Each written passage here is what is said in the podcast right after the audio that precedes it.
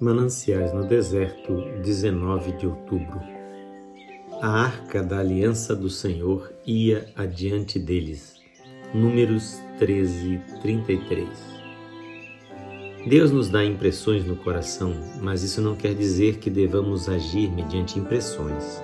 Se a impressão for divina, Ele mesmo dará evidências suficientes para confirmá-la, para que não haja sombra de dúvida. Como é bonita a história de Jeremias quanto à impressão que lhe veio para comprar o campo de Anatote.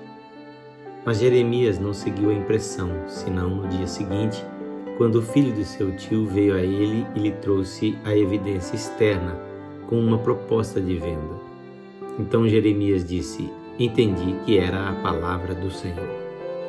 Esperou até que Deus confirmasse a impressão com uma providência e então agiu na plena visão dos fatos concretos que podiam trazer convicção tanto a ele como aos outros. Deus quer que hajamos de acordo com a sua mente. Não devemos ignorar a voz pessoal do pastor, mas como Paulo e seus companheiros em Troas, devemos ouvir todas as vozes que falam e juntar de todas as circunstâncias, como fizeram eles, a plena mente do Senhor. Aonde o dedo de Deus aponta, nessa direção a sua mão abre o caminho. Não diga no seu coração o que você quer ou não quer, mas espere em Deus até que Ele lhe revele seu caminho.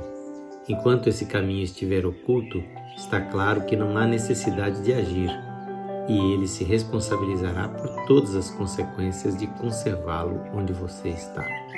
Que o Senhor Jesus abençoe a sua vida.